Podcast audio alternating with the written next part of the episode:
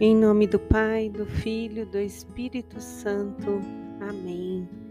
Bom dia, quarta-feira, 31 de agosto de 2022.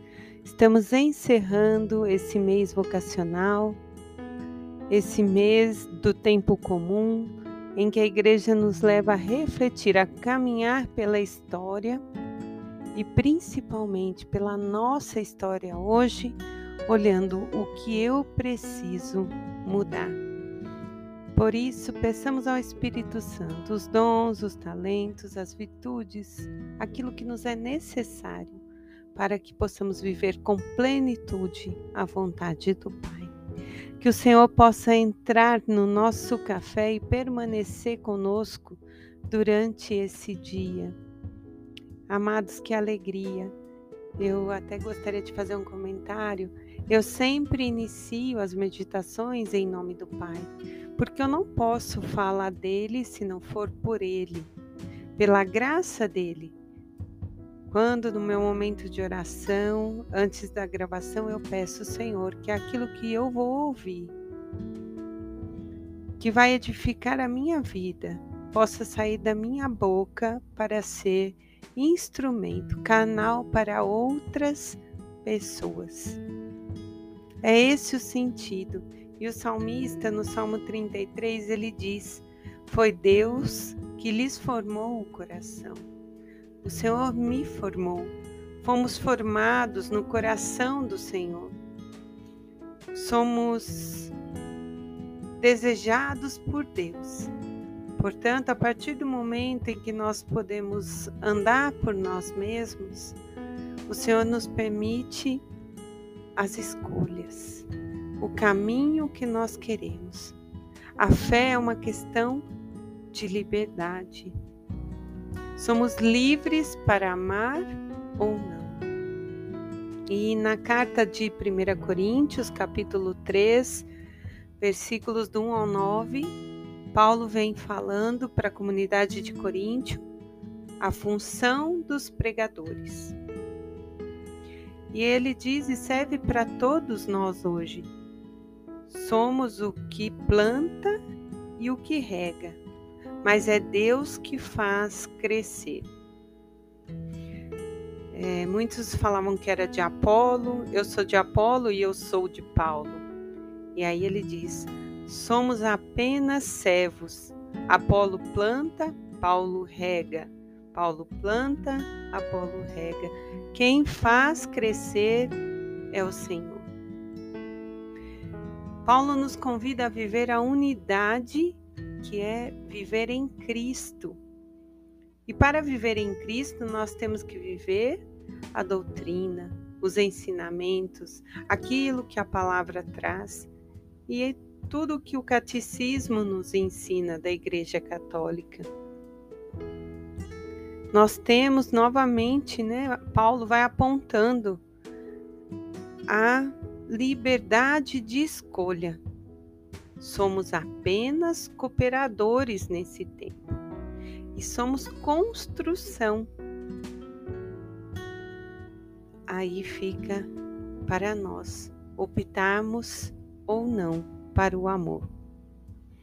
E na leitura de Lucas, no capítulo 4, do 38 ao 44, depois de ter pregado na sinagoga, expulsado demônios que nós vimos ontem, Jesus vai à casa de Pedro e a sogra dele está sofrendo com febre. Então pedem a Jesus que façam alguma coisa. E novamente Jesus impõe as mãos sobre ela e com autoridade pede que a febre a deixe. E a palavra diz que imediatamente ela se pôs de pé a servi-los. E ao pôr do sol, muitos doentes vieram até ele com diversas enfermidades. E novamente Jesus impunha as mãos sobre cada um deles e os curava. Alguns saíam demônios gritando que ele era o Filho de Deus. E ele os repreendia. Depois de um longo dia, Jesus sai na, na madrugada para um lugar deserto. As multidões o procuravam porque não queria que ele os deixasse. E ele disse: Eu devo anunciar a boa nova do reino também a outras cidades. Amados, a missão de Jesus é um compromisso com os que sofrem, com os enfermos, com os menos favorecidos. A palavra sempre vai nos trazer que ele veio para os que mais precisam. Ele vai atrás da ovelha perdida, ele cura, ele expulsa, ele chama, ele acolhe. O curar é um gesto milagroso, é o ápice da doença ser curado. Todos queremos ser curados. E terminar com uma doença é algo que nos deixa muito bem, né? Nos faz sentir alegria. Ninguém gosta de sofrer. Só que nós temos muitas vezes que para ter a cura, a libertação, o perdão, todos eles estão ligados. E quando essas áreas estão afetadas, elas vão nos adoecendo, vão nos matando aos poucos, e isso muitas vezes vai refletindo sobre o nosso corpo.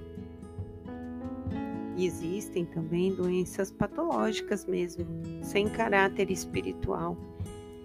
Mas o nosso corpo é muito sensível.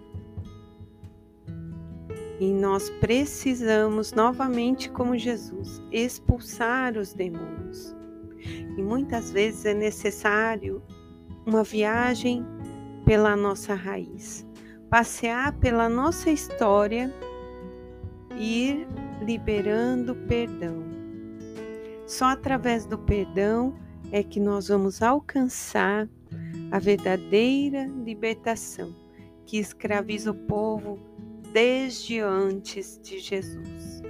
Jesus veio, mostrou, ensinou o caminho para o amor, nos deu a liberdade, nos chamou. Agora depende de cada um de nós. Temos que procurar os médicos, porque eles também foram nos dados por Deus, para que as curas aconteçam diante da ciência, da medicina.